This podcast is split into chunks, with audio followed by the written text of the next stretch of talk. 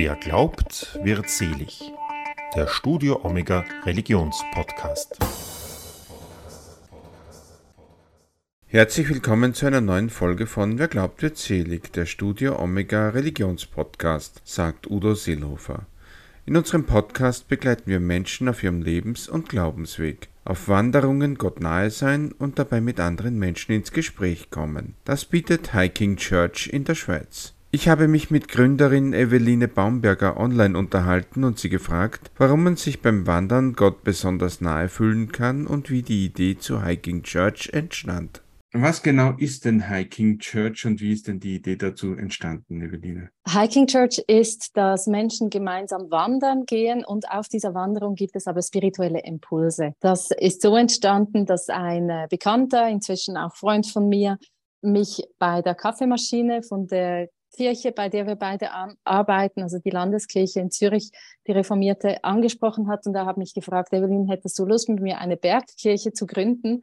Ich habe auf Instagram gesehen, dass du gerne wandern gehst. Und ich habe gesagt, ja, klar, sehr gerne. Ich war zu diesem Zeitpunkt nicht in einer Kirchgemeinde sonst aktiv dabei.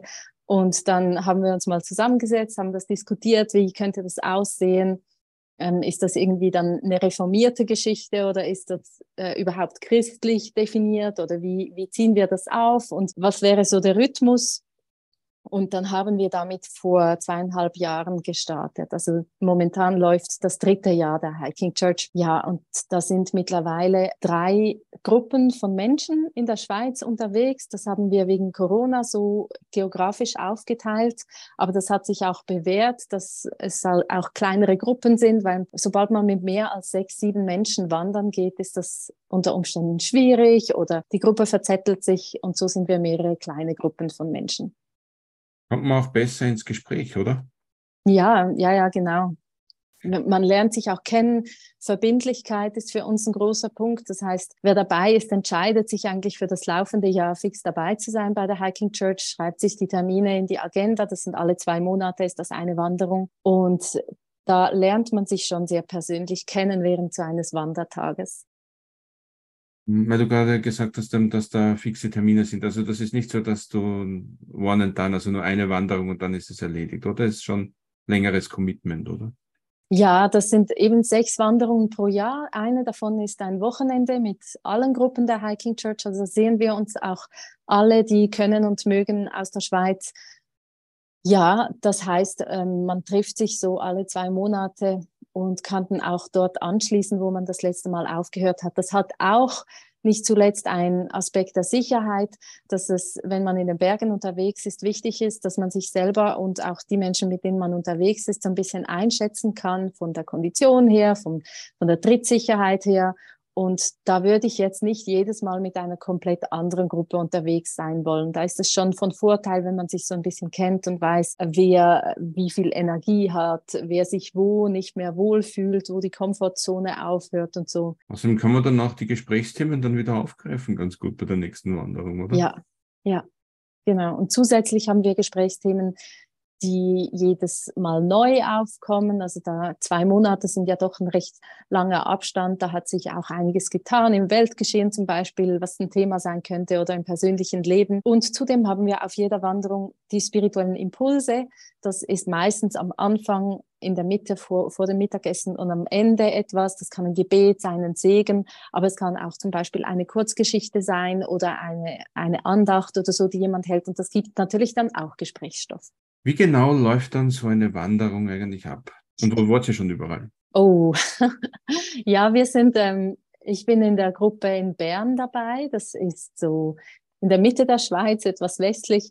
Und wir waren vor allem im Berner Oberland wandern. Das ist doch eines der Berg-Highlights in der Schweiz, würde ich sagen. Diese Region, die kennt man auch von Eiger Mönch und Jungfrau zum Beispiel. Da gehen all die Touristen auch hin. Das ist äh, eine große bergige Region, je nach Wetter oder je nach auch Jahreszeit können wir da nicht so hoch rauf, dann wählen wir auch andere Regionen, die nicht so hoch sind. Ja, wie läuft so ein Wandertag ab? Wir treffen uns am Ausgangspunkt der Wanderung oder sogar schon am Bahnhof in Bern, wo wir alle gemeinsam dann den Zug nehmen und zum Ausgangspunkt fahren. Da finden schon erste Gespräche statt, je nachdem, wie äh, morgen Menschen die, die Personen sind, die dabei sind. Die einen reden dann mehr, die anderen weniger. Dann am Ausgangspunkt sprechen wir kurz über die Planung, was wir vorhaben an diesem Tag und legen los. Und nach ja, vielleicht so einer Viertelstunde oder so kommt der erste spirituelle Impuls. Den machen wir nicht am, am Startort, weil da meistens noch in einem Park, ein Parkplatz ist oder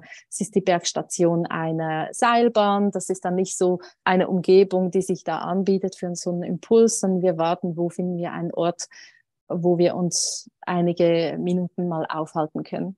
Dann hat jemand diese Impulse vorbereitet. Das teilen wir immer vor jeder Wanderung auf. Wer hat Lust, was mitzubringen? Und ich habe da zum Beispiel ähm, gerne eine Achtsamkeitsübung, die ich vorbereite. Die geht, die geht ein bisschen so, dass wenn man in eine Kirche, in ein Kirchengebäude hineinkommt, dann ist es ja so, dass sich das auch körperlich anders anfühlt, dass die Temperatur wechselt. Das merkt man jetzt gerade im Sommer sehr extrem, wie kühl es ist. Die Gerüche sind teilweise anders. Gerade in katholischen Kirchen riecht man das ja auch. Man, man fühlt sich anders, das Licht ist anders und das ist auch so, wenn man in die Berge geht. Es fühlt sich anders an, die Temperatur ist anders, man sieht andere Dinge, hört andere Dinge und da kommen wir dann zuerst mal an und hören auch nach innen, was bedeutet das, dass wir jetzt hier sind für unsere Spiritualität, wie offen sind wir heute für Begegnungen mit, miteinander und mit Gott und mit uns selbst? Und hören da zuerst hin, öffnen uns vielleicht auch, lassen Dinge am Start dort zurück, die wir nicht mit auf die Wanderung nehmen wollen, also metaphorisch gesprochen jetzt, ähm, aus dem Alltag ja, und dann laufen wir los, laufen wir ein paar Stunden und vor dem, also ein paar Stunden, vielleicht zwei Stunden und dann vor dem Mittagessen gibt es meistens eine Zeit, wo wir schweigend unterwegs sind, so 20 Minuten. Je nachdem sind ja solche Gespräche dann auch sehr intensiv und da tut es gut, auch mal nicht zu reden, mal die Umgebung ganz bewusst nochmal wahrzunehmen. Ja, vielleicht gibt es Menschen, die dann in dieser Zeit auch bewusst beten oder so wir haben auch ein, ein, Buch, das wir dabei haben mit kurzen Impulsen, woraus wir vielleicht vor der Schweigezeit was vorlesen. Ähm, dann essen wir gemeinsam. Das ist natürlich auf Wanderungen wie, wie überall gemeinsam essen ist wahnsinnig wichtig und verbindet und ja, ist ein schöner Moment. Und häufig ist das dann auch so auf dem Gipfel der Wanderung, wo man die Aussicht genießen kann. Ja, und am Ende der Wanderung gibt es nochmal einen spirituellen Impuls, auch da wieder, bevor wir zurückkommen in die, in Anführungszeichen, Zivilisation. Da gibt es vielleicht einen Segen oder ein Gebet, je nachdem, wer das vorbereitet hat. Jetzt, weil du die sakralen Bauten auch angesprochen hast. Wenn man an Kirche denkt, dann denkt man ja sehr oft eben an Kirchengebäude, an Wien zum Beispiel an den Stephansdom oder andere auch. Und man denkt aber nicht so sehr ans Wandern. Mhm. Was macht Kirche für dich eigentlich aus? Ich will Kirche ganz kurz auf den Punkt bringen. Das ist dort, wo Menschen gemeinsam und mit Gott unterwegs sind im Leben. Und wir nehmen das unterwegs jetzt ein bisschen wörtlicher und machen uns tatsächlich auf den Weg. Das nimmt dann meine nächste Frage gleich vorweg. Das wäre dann nämlich, wie kann man denn das bei Hiking Church aufgreifen? Also das ja. Warum ist dir dieses Unterwegssein wichtig? Ganz allgemein sind Beziehungen für mich der Sinn des Lebens. Also Beziehungen in, in dreifacher Hinsicht mit anderen Menschen, das fällt einem gerade zuerst ein, aber auch die Beziehung zu Gott und die Beziehung zu mir selber finde ich, machen das Leben sinnvoll. Und ich bin ein Mensch, der sehr gerne in der Natur unterwegs ist. Ich bewege mich gerne, bewege mich gerne sportlich, wandere sehr gerne. Da liegt es nahe, dieses Unterwegssein mit anderen Menschen auch dort zu, ja, zu integrieren. Was waren denn für dich bis jetzt die schönsten und überraschendsten Erlebnisse bei Hiking Church? Ja, Berglandschaften sind eigentlich immer wunderschön. Das berührt mich jedes Mal. So in der Schönheit unterwegs zu sein. Das ist etwas, was mir sehr viel Energie gibt. Auch die kleinen Dinge, also wo, wo läuft man zum Beispiel an Schlüsselblumen vorbei, die man sammeln kann und dann später einen Tee machen kann draus zum Beispiel. Oder es gab auf den ersten Wanderungen jedes Mal, wenn wir schweigend unterwegs waren, waren wir irgendwo, wo sehr viel Wind war. Das war irgendwie auch berührend, weil das mich auch an biblische Geschichten erinnert hat, wo Gott sich im Wind gezeigt hat. Ja, gemeinsam einen Gipfel erreicht erreichen und sich darüber freuen, ist etwas, was mich bewegt. Ich glaube, überall dort, wo Menschen zusammen etwas unternehmen, ist das äh, etwas, was Energie freisetzt. Ja, und natürlich die tiefen Gespräche, die wir haben, wo ich persönlich auch weiterkomme oder die mir persönlich eine andere Perspektive eröffnen. Es gibt ganz viele Highlights, die mir in den Sinn kommen. Wie würdest du diese Energie beschreiben?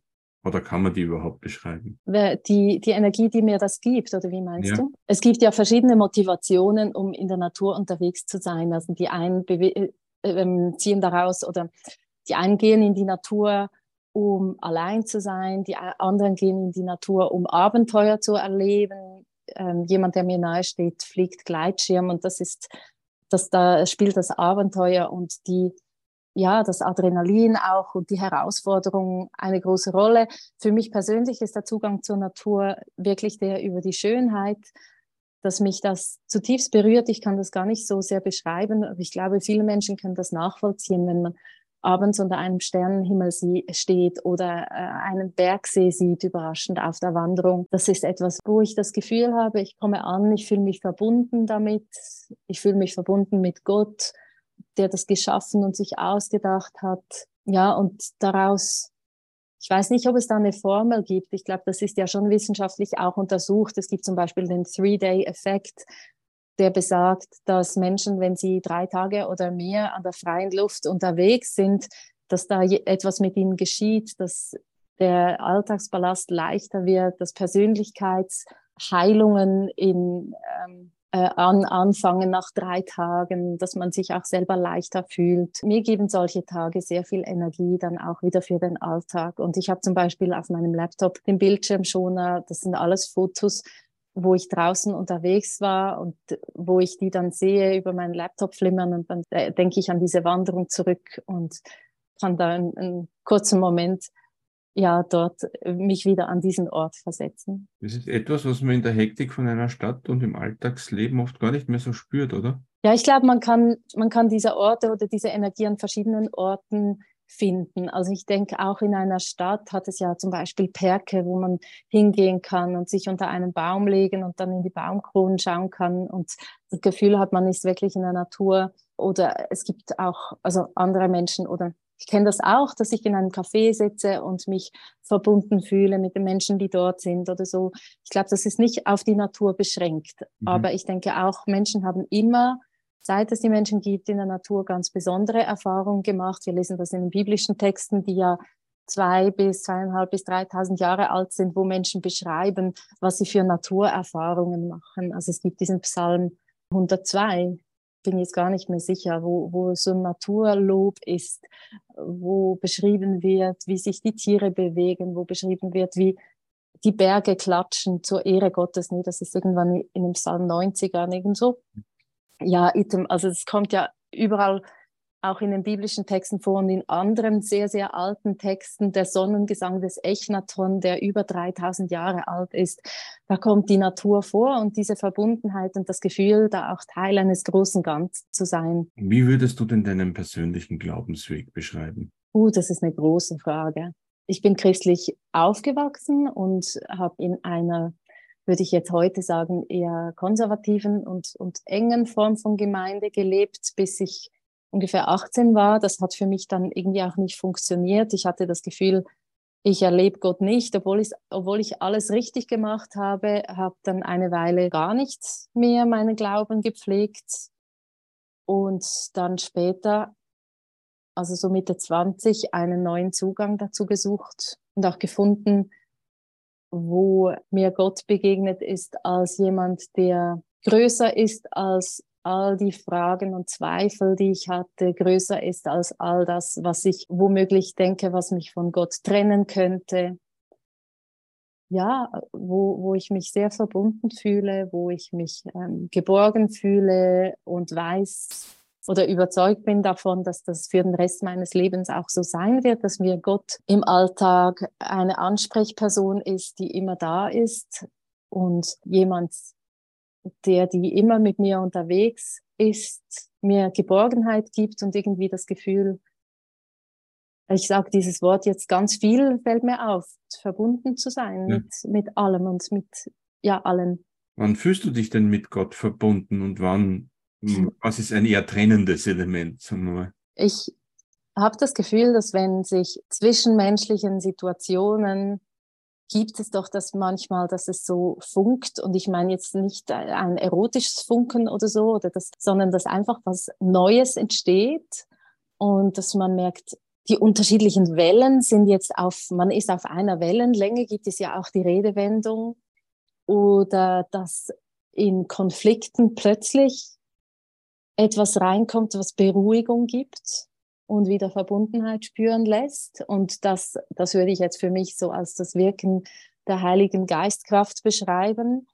Da fühle ich mich mit Gott verbunden, aber auch wenn ich bete zum Beispiel, manchmal nicht immer, oder eben wenn ich in der Natur unterwegs bin und ganz bewusst auch mich mit der Schöpfung in Verbindung setze und, und verstehe als Teil dieses, dieses großen Ganzen, dieses Zyklus von Leben und Vergehen und von, von Schönheit und Sterben. Und wo gibt es dann eher die Reibeflächen? Wenn ich das aus dem Blick verliere, also wenn ich zu gestresst bin oder wenn ich zu stark nur bei mir selber bin und bei meinen Herausforderungen und Problemen. Aber ich denke auch dann, ja, ich finde es ein bisschen problematisch, wenn ich das nur an meinem Gefühl festmache, weil es gibt, es gab Zeiten in meinem Leben, da habe ich Gott nicht gespürt. Und gleichzeitig denke ich, Gott war ja die ganze Zeit da, aber ich habe mich trotzdem sehr eins, einsam und alleine gefühlt. Deswegen würde ich jetzt nicht sagen, ich kann irgendwie, das, das ist irgendwie verfügbar, dass ich dieses Gefühl der Verbundenheit habe oder nicht habe. Ich glaube, es gibt, kann Phasen des Lebens geben, wo es nicht, auch hier nicht ein Rezept gibt, was mache ich jetzt falsch, wenn ich diese Verbundenheit nicht spüre, sondern wo, wo das einfach eine Realität ist, in der ich mich in diesen, in diesen Zeiten bewege.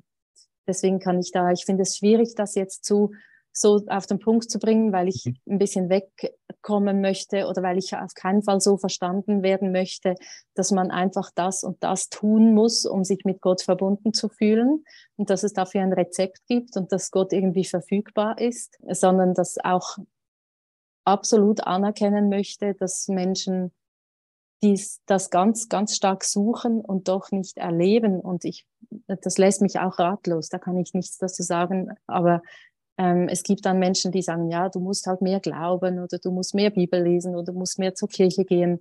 Und da sind wir wieder bei so einem Leistungsdenken, das sich mit Gott überhaupt nicht verbinden kann. Im Gegenteil. Wenn man da dann auf Wanderschaft ist, spürt man da dann dieses Verbundensein und mit der Schöpfung dann auch wieder mehr und mit Gott? Wenn man dem Raum gibt, ja, denke ich, kann das schon geschehen. Also es kann auch sein, dass man ein, so einen Wandertag in der Gruppe macht und so sehr vertieft ist ins Gespräch und die Gespräche so sehr Priorität haben, dass die Umgebung eigentlich nur den, den Raum bildet, in dem man sich bewegt und man sich nicht, in, nicht so verbindet damit. Es gibt aber auch zum Beispiel Übungen in Naturspiritualität, wo man das ganz bewusst tut und auch ganz bewusst auch vielleicht eine Zeit lang alleine sich in einen Naturraum begibt und schaut, was finde ich jetzt hier, was spricht zu mir, was sehe ich, warum fällt mir das jetzt gerade auf, was macht das mit mir. Wenn man da mit Hiking Church und so unterwegs ist, spürt man da dann auch die Verantwortung, die man für die Schöpfung hat? Ja, auf jeden Fall.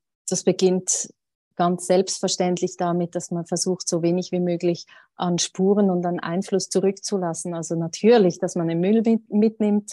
Das ist in der Schweiz zum Glück sehr, also Usus, also da sieht man selten was, das liegen gelassen wurde. Aber auch, dass man auf dem Weg bleibt, ähm, dort, wo es sensible Naturräume gibt, rundherum. Und natürlich ist es sehr sichtbar, dass zum Beispiel die Gletscher zurückgehen und das macht einen schon auch nachdenklich. Es ist auch häufig ein Diskussionsthema, was können wir da tun in puncto Nachhaltigkeit, wo ich vor allem ähm, Spielraum und Verantwortung in systemischen und politischen Orten sehe. Ähm, ich denke, wir von der Hiking Church sind alles eher nachhaltig bewusst lebende Menschen. Da geht es auch sehr um gesellschaftliche Entscheidungen und Entwicklungen. Ich habe im Zuge meiner Recherchen ein Gespräch mit dir auch gehört, das war 2021. Da ist auch der Begriff Indie-Christin gefallen. Kannst du dich da daran erinnern? Ja, ja, klar. Ähm, würdest du dich als Indie-Christin bezeichnen und was bedeutet der Begriff für dich? Der Begriff wurde, der stammt von einem guten Freund von mir. Es ging da darum, dass man nicht als in, in einer institutionellen Form von Gemeinde angebunden ist, sondern eher individuell, also deswegen Indie unterwegs ist. Also der Begriff kennt den Begriff kennt man ja aus der Musikszene, wo es Indie-Bands gibt, independent, ähm, unabhängig, die eben nicht bei einem der großen Label aufnehmen, sondern die von einem kleinen Label oder sogar selber produziert werden. Und das war so die Analogie zur Institution Kirche. Ich gebrauche den Begriff inzwischen nicht mehr, weil independent, unabhängig ist man ja ohnehin nie und ich halte das auch nicht für ein, ein erstrebenswertes Ziel äh, im Menschsein oder für ein realistisches Ziel im Menschsein, sondern man, wir sind alle voneinander abhängig und füreinander verantwortlich. Ich spreche momentan lieber von Nomaden Christinnen, also Nomaden, Nomadinnen, die manchmal bei einer größeren Gemeinde Anschluss haben, in gewissen Lebensphasen eher in kleineren Gruppen unterwegs sind oder sogar eine Zeit lang ganz alleine und wo es wie verschiedene Lagerfeuer gibt, zu denen man sich dann hingezogen fühlt und wo man mit anderen Menschen über den Glauben und über das Leben in Austausch kommt. Also kann man sagen, eine ganz andere Form von Bubble eigentlich auch, oder?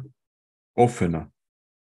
Ja, ich denke, es ist auch ein Zeitphänomen. Ich denke, die Zeit ganz allgemein der ganz großen Gruppen und Bewegungen und Institutionen ist vorbei. Ich glaube, man sieht das in der Zivilgesellschaft, man sieht das auf verschiedenen Ebenen, dass Menschen sich eher kleinräumiger und individueller und fluider, flexibler auch orientieren. Es gibt ja auch da den Spruch, der Weg ist das Ziel. Trifft es da irgendwie zu auch, dass das Unterwegssein da auch eigentlich das Zentrale ist? Ja, würde ich schon auch sagen, ganz allgemein im Leben. Ich betrachte das Leben und den Glauben auch als einen Prozess, wo sich immer wieder Dinge erneuern und verändern. Ich habe aber persönlich sehr gerne Zwischenziele, sowohl im Leben als auch auf einer Wanderung. Ich denke, so ganz beliebig unterwegs zu sein, ähm, das kann man in gewissen Lebensphasen tun, aber sonst ähm, macht es auch Sinn, so die nächste Weggabelung oder den nächsten Gipfel auch mal anzupeilen. Was ist denn der nächste Gipfel, den du so anpeilst? Ich äh, bin momentan noch im Endspurt meines Theologiestudiums und möchte gerne in einem Jahr den Master abgeschlossen haben. Das wäre jetzt so ein Zwischenziel. Du hast vorhin erwähnt, es gibt drei Gruppen mittlerweile bei Hiking Church. Eine Gruppe ist eben die Berner Gruppe, wo du dabei bist. Welche Gruppen gibt es noch und wie viele Mitglieder gibt es denn insgesamt? Es gibt noch eine Gruppe in Basel und eine Gruppe eher Zürich, Ostschweiz, Innerschweiz. Äh, momentan ist es so, dass wir in den letzten, im letzten Jahr relativ stark gewachsen sind. Ich denke, im Moment gehören so 25 bis 30 Personen zur Hiking Church ganz allgemein. Mhm. Für uns als Berner Gruppe heißt das, dass wir uns im Hinblick auf die, auf das nächste Jahr aufteilen werden in zwei oder sogar mehr neue Gruppen. Wie viele Personen pro Wandergruppe sind da empfehlenswert, deiner Meinung nach? Ich würde sagen, also drei ist eine Gruppe. Ja. Und ja, je nachdem, was man machen möchte. Also es, wenn jetzt eine Gruppe beschließen würde, so richtige Bergtouren, hochalpin zu machen, Hochtouren, dann würde man wahrscheinlich nicht mit mehr als sechs Personen gehen. Wenn man eher so Pilgerwanderungen macht im Flachland, dann, äh, also ich kenne, äh, in Zürich gibt es das Pilgerpfarramt, die, das Pilgerzentrum, das Reformierte, und die machen Wanderungen. Da kommen manchmal 20 bis 30 Personen mit oder sogar noch mehr. Ja, wenn es Wege sind, die breit sind, wenn es von der Sicherheit her verantwortbar ist, können das sehr große Gruppen sein. Das kommt tatsächlich auch auf den Anspruch an, den man hat. Wie persönlich möchte man miteinander ins, ins Gespräch kommen? Wie gut möchte man sich gegenseitig kennenlernen? Und wie viel Sinn ergibt es, um trotz verschiedener zum Beispiel Tempi auch gemeinsam unterwegs sein können. Also je mehr es sind, desto mehr verzettelt ist auch eine Gruppe, weil dann die, der Unterschied zwischen den schnellsten und den langsamsten und den stärksten und den in Anführungszeichen schwächsten auch größer wird. Ja, das muss alles bedacht werden. Es gibt da, glaube ich, nicht ein, ein Rezept geht es ja noch darum, dass man halt die Wanderinnen und Wanderer dann schon so gut kennt, dass man sagen kann, man kann sich einteilen dann auch, wie gut sie sind, wo die Komfortzonen sind von ihnen etc. Genau, das ergibt schon Sinn ab einem bestimmten Level an Ausgesetztheit der Wege. Ja, aber sonst sind die einen überfordert wahrscheinlich und die anderen unterfordert und Genau, oder auch wenn einige zufrieden damit sind, wenn eine Wanderung drei Stunden dauert und andere würden gerne bis zu sechs Stunden unterwegs sein oder sogar noch länger, und dann auch in einem entsprechenden Tempo, da wird man, glaube ich, als größere Gruppe nicht glücklich zusammen. Wandert ihr eigentlich nur in der Schweiz oder besucht ihr vielleicht auch mal Südtirol oder Österreich oder Deutschland? ja, da wir jeweils nur einen Tag lang wandern, ist das, wäre das jetzt zu weit. Okay. Obwohl das Südtirol ja. ist natürlich wunderschön. Also ich, ich war da auch schon und ja, ich kann mich, aber es, es ist ja so, das ist nicht ein ähm, eingetragener Markenname, die Hiking Church. Wir haben so eine gewisse DNA oder ein, einige Punkte, die uns wichtig sind. Und ich kriege auch immer wieder Anfragen von Menschen, die jetzt nicht in unserem Einzugsgebiet sind. Und da kann man natürlich auch eine eigene Gruppe starten. Mhm. Also ist durchaus erlaubt, dass sich zum Beispiel Menschen aus Österreich oder Deutschland, die das jetzt hören und denken, das würde ich gern machen, sich da davon inspirieren lassen. Auf jeden Fall. Es freut mich immer, wenn Kirche in Bewegung kommt und wenn Menschen miteinander unterwegs sind. Und da gibt es ganz verschiedene Formen. Da kann es sein, dass ich, also wir haben das ja auch nicht erfunden. Das Pilgern zum Beispiel gibt es ja schon lange und mhm. ich nehme uns auch als Teil einer weltweiten Bewegung wahr. Es gibt zum Beispiel das Wild Church Network. Die haben auch verschiedene Ressourcen. Es gibt das Buch Church of the Wild von Victoria Lords aus den USA, die so Modelle beschreibt. Das ist nichts Neues und ich denke aber auch gerade in dieser, in unserer Zeit, ich glaube, das hat teilweise hat es mit der Pandemie zu tun, dass Menschen wieder mehr äh, an der freien Luft unterwegs sind.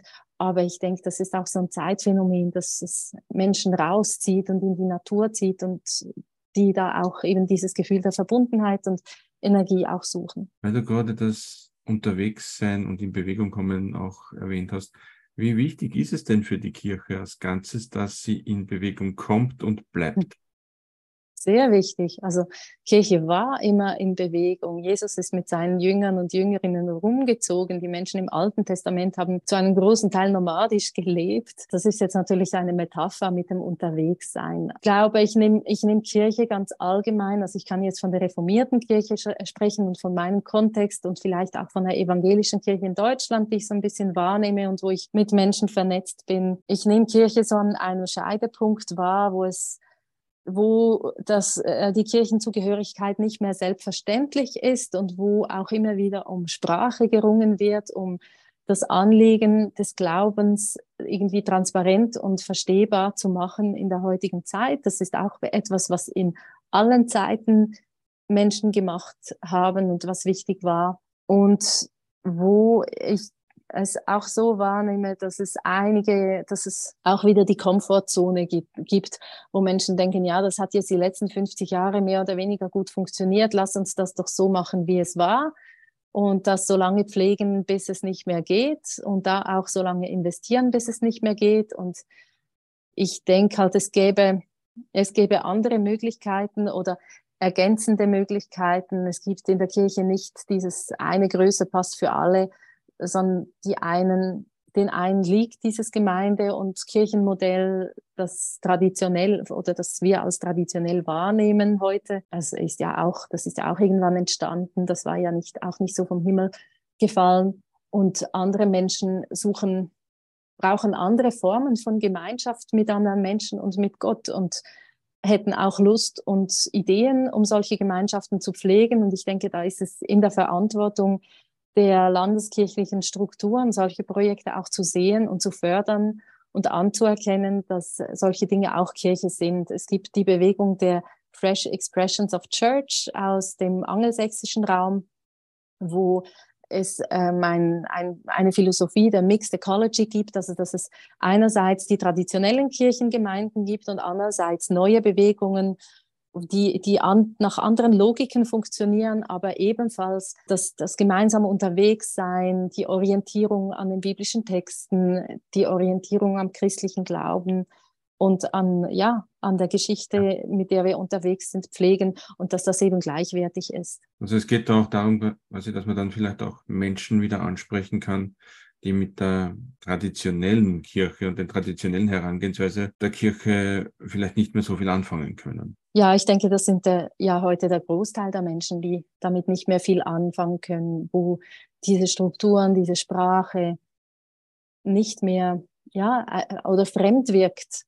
Und gleichzeitig erlebe ich Menschen, die sehr, die, die eigentlich diese, diese Verbundenheit auch suchen, die für sich eine Art von Glauben vielleicht pflegen, bei dem sie aber oft das Gefühl haben, das genügt ja nicht der Kirche. Also für Kirche müsste ich anders glauben, für Kirche müsste ich die Bibel besser kennen oder regelmäßiger beten oder in den Gottesdienst gehen oder ich müsste, ja, was weiß ich, wo ich dafür plädieren würde, anzuerkennen, was da ist und was diese Menschen an Religiosität und Spiritualität und Beziehung mit Gott auch mitbringen. Ja, und darüber ins Gespräch zu kommen und das als gleichwertig anzuschauen, wie jetzt ein sehr traditionell christlich verfasster Glaube, Praxis. Ja. Also wie geht's mit Hiking Church denn jetzt in naher Zukunft weiter? Wir haben Anfang September wieder unser Weekend, wo Menschen aus der ganzen Schweiz zusammenkommen, wo wir uns wieder mal alle sehen. Darauf freue ich mich sehr.